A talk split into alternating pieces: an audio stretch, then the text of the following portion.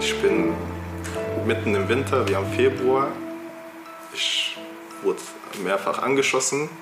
Ich liege nackt auf einer Trage und werde als Schutzschild benutzt. Denkt man sich auch erstmal, man ist im falschen Film. Das erzählt Said Edris Hashemi in einer Doku des Hessischen Rundfunks über die Nacht des rassistischen Terroranschlags in Hanau. Er ist Überlebender und Angehöriger und heute sagen die Angehörigen zum ersten Mal öffentlich vor dem Untersuchungsausschuss aus. Darüber sprechen wir gleich im Nachrichtenpodcast Was jetzt? Außerdem geht es darum, ob Omikron eine Fluchtmutante ist und warum das gefährlich sein könnte. Es ist Freitag, der 3. Dezember. Ich bin Pia Rauschenberger und jetzt kommen erstmal noch kurz die Nachrichten. Ich bin Anne Schwed, guten Morgen. In der österreichischen Politik gibt es eine Rücktrittswelle. Nach dem ÖVP-Vorsitzenden Sebastian Kurz und Bundeskanzler Alexander Schallenberg hat jetzt auch Finanzminister Gernot Blümel seinen Rückzug angekündigt. Der finale Rücktritt von Sebastian Kurz sei der finale Anstoß für seinen Entschluss, schrieb er auf Facebook. Kurz war vor zwei Monaten schon als Bundeskanzler zurückgetreten, war dann aber noch Vorsitzender der österreichischen Volkspartei. Gegen ihn laufen Ermittlungen wegen Bestechung. In den USA hat der Kongress einen sogenannten Shutdown der Regierungsbehörden abgewendet. Der Senat stimmte einen Tag vor Ablauf der Frist einer Übergangsregelung zu, die die weitere Finanzierung der Behörden bis zum 18. Februar sichert. Zuvor hatte schon das Repräsentantenhaus zugestimmt. In den USA kommt es häufiger zu Shutdowns, da müssen die Regierungsangestellten in den Zwangsurlaub, weil die Finanzierung nicht geklärt ist. Grund sind meist Meinungsverschiedenheiten der Demokraten und der Republikaner. Redaktionsschluss für diesen Podcast ist 5 Uhr. Am 19. Februar 2020 wurden neun Menschen bei dem rassistisch motivierten Terroranschlag von Hanau ermordet.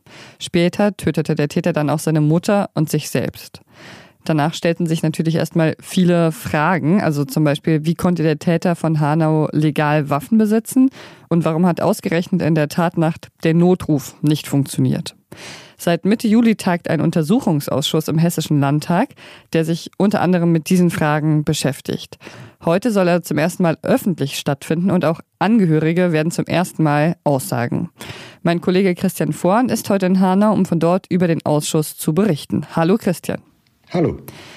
Bis jetzt hat ja der Untersuchungsausschuss äh, nicht öffentlich getagt. Weiß man denn trotzdem, was dort ungefähr besprochen wurde? Nee, was, was da besprochen wurde, ist bisher noch nicht bekannt. Da ist der nicht öffentliche Teil tatsächlich recht strikt. Man kann davon ausgehen, dass es sich um die gleichen großen Fragen dreht, ähm, die der Ausschuss über einen längeren Zeitraum beantworten möchte, die auch die Angehörigen gestellt haben. Und da geht es ja vor allem um das Verhalten der Polizei, der Sicherheitsbehörden in der Tatnacht und das Verhalten auch danach sowie der Umgang mit dem Täter und dem Vater des Täters. Die Angehörigen hatten ja darum gebeten, dass sie gleich relativ am Anfang angehört werden. Und heute passiert das dann auch. Was können die sich denn von der Sitzung heute erwarten? Zunächst mal ist es eine große symbolische Geste, die wichtig war. Die Angehörigen haben sehr früh diesen Ausschuss gefordert. Es ist im Grunde ihr Verdienst, dass dieser Ausschuss dann von der Opposition beantragt und mit allen Parteien, mit Ausnahme der AfD, auch äh, beschlossen wurde. Die Angehörigen werden sich heute äh, zum ersten Mal äußern. Zunächst mal drei von ihnen. Es wird in den folgenden Sitzungen auch noch äh, mehrere Angehörige geben, die sprechen. Und sie werden selber Fragen auch an den Ausschuss richten. Sie werden aktiv an der Aufarbeitung versuchen mitzuarbeiten. Sie sind also nicht nur Zeugen, wenn man es mal unjuristisch sagen will, sondern auch ein bisschen Ankläger in der Rolle. Mitte November hat die Staatsanwaltschaft Hanau mitgeteilt, dass es kein strafrechtlich relevantes Fehlverhalten von PolizistInnen gegeben habe. Aber es gibt ja immer noch äh, viele Fragen und der Untersuchungsausschuss wird vermutlich noch bis weit in das kommende Jahr hineingehen. Welche Fragen sind denn noch ungeklärt?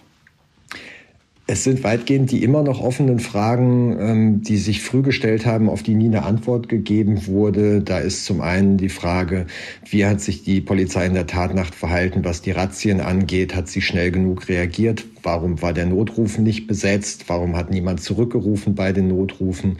Hätte durch schnelleres anderes Handeln der Polizei eventuell das ein oder andere Opfer sogar verhindert werden können? Das ist der eine große Block, was die Tatnacht angeht. Dann gab es äh, die Situation um das Haus des Täters, wo ja der Vater später aufgegriffen wurde, wo die Mutter des Täters erschossen wurde. Äh, da hat es recht lange gedauert, äh, bis die Polizei gestürmt hat. Die Polizei sagt, das hatte sicherheitsrelevante Aspekte, weil Sprengfallen befürchtet wurden etc. Auch da ist sehr, sehr vieles im Unklaren. Und der dritte große Punkt ist sicherlich der, wie der Umgang mit den Angehörigen, den Überlebenden nach der Tatnacht war, wie da eventuell respektlos, zum Teil rassistisch gehandelt wurde, wie die Opfer zu Verdächtigen gemacht wurden, wie ähm, die Leichname zum Teil obduziert wurden gegen den Willen der Angehörigen, die wurden gar nicht danach gefragt. Das sind so die drei großen Komplexe, um die es gehen wird. Danke dir, Christian. Danke.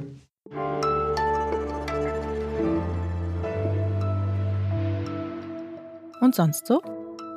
Menschen hören beruhigendes Meeresrauschen auf YouTube, um sich besser zu konzentrieren oder vielleicht auch ihren Babys beim Einschlafen zu helfen.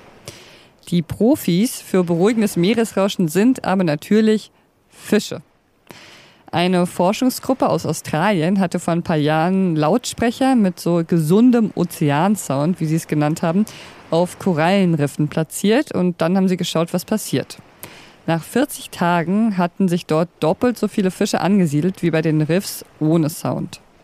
Brittany Simpson, sie ist auch Meeresforscherin und versucht jetzt das Ganze für Austernlarven.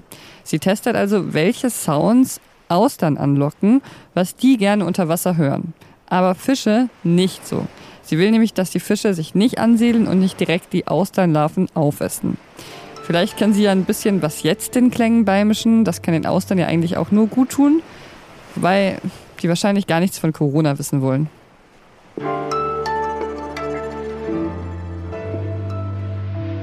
Wir haben die Woche mit Omikron angefangen und wir beenden die Woche mit Omikron. Sehr viel mehr als Anfang der Woche ist leider noch nicht bekannt über die neue Corona-Variante. Die ForscherInnen warten noch auf neue Laborergebnisse. Aber mein Kollege Florian Schumann hat sich intensiv damit beschäftigt, was wir bisher aus dem Erbgut lesen können und ob Omikron eventuell eine Fluchtmutante ist. Hallo Florian. Hallo Pia. Erstmal, was ist denn eine Fluchtmutante? Ja, also eine Fluchtmutante, das klingt ja erstmal ziemlich gefährlich. Das ist einfach erstmal eine Variante des Virus, die in ihrem Erbgut verändert ist. Und zwar so, dass das Immunsystem von Genesenen oder Geimpften das Virus dann eben nicht mehr so gut erkennt. Und das kann dazu führen, dass man, auch wenn man geimpft ist oder genesen und mit so einer Variante in Kontakt kommt, sich dann womöglich zum Beispiel noch einmal infizieren kann. Und davor machen sich eben gerade bei Omikron, der neuen Variante, ziemlich viele Expertinnen und Experten Sorgen. Man muss aber dazu sagen, wie du es schon gesagt hast, Labordaten, also harte Daten gibt es bisher dazu noch nicht. Und alles, was man bisher vermutet, basiert eben auf dem Erbgut von Omikron. Okay, und was sagt dieses Erbgut, äh, das wir jetzt äh, bis jetzt eben von Omikron haben? Ist es eine Fluchtmutante? Also vieles spricht dafür. Vor allem eben das sogenannte Mutationsprofil. Ähm, das heißt, Omikron hat einige Mutationen, die man auch schon hier und da mal in früheren Varianten von Corona gesehen hat und von denen man eben weiß, dass sie dazu führen, dass Antikörper dann schlechter das Virus unschädlich machen können. Und Omikron vereint eigentlich das Who is Who dieser Mutationen, die man schon kennt, dieser Fluchtmutation und legt auch noch ein paar obendrauf, deren Wirkung man nicht genau kennt. Und insgesamt sind es 50 Mutationen, also ziemlich viele, mehr als man in anderen Varianten gefunden hat. Und 32 davon liegen allein in dem Stachelprotein, in dem berühmten von Corona. Und das ist eben besonders brisant, weil das eben die Hauptstruktur ist, gegen die das Immunsystem Antikörper bildet. Wenn sich dort also was verändert am Stachel, dann kann es sein, dass die Antikörper nicht mehr so gut wirken. Und da, daher halten es auch die Experten, mit denen ich gesprochen habe, für sehr wahrscheinlich, dass Omikron eine Fluchtmutante sein könnte. Die Frage ist nur, wie ausgeprägt wird dann diese Fluchteigenschaft sein?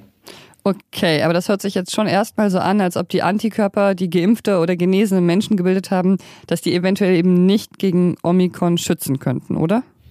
Genau, also ganz so wird es zum Glück vermutlich nicht sein. Also erstmal muss man nochmal sagen, um es genau zu wissen, brauchen wir noch ein bisschen Geduld, bis die Labordaten vorliegen. Das wird bald soweit sein. Und wichtig ist dann auch nochmal zu verstehen, dass Immunität eben nie nur schwarz oder weiß ist. Also es ist nicht so, dass der Schutz dann einmal komplett weg ist auf einmal.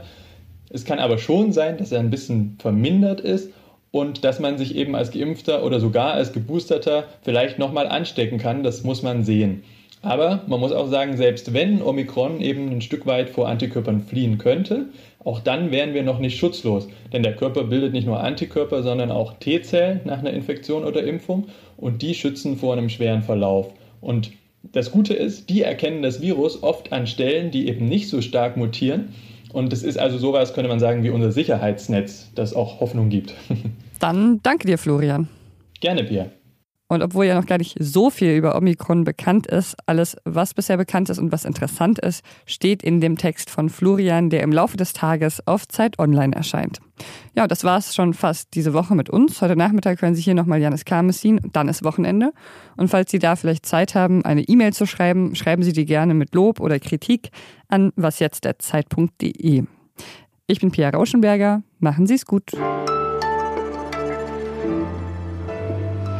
Vielleicht hilft gesunder Ozeansound ja auch mir, um mal ein bisschen runterzukommen, trotz Corona, Omikron, Fluchtmutante und diesem Ganzen.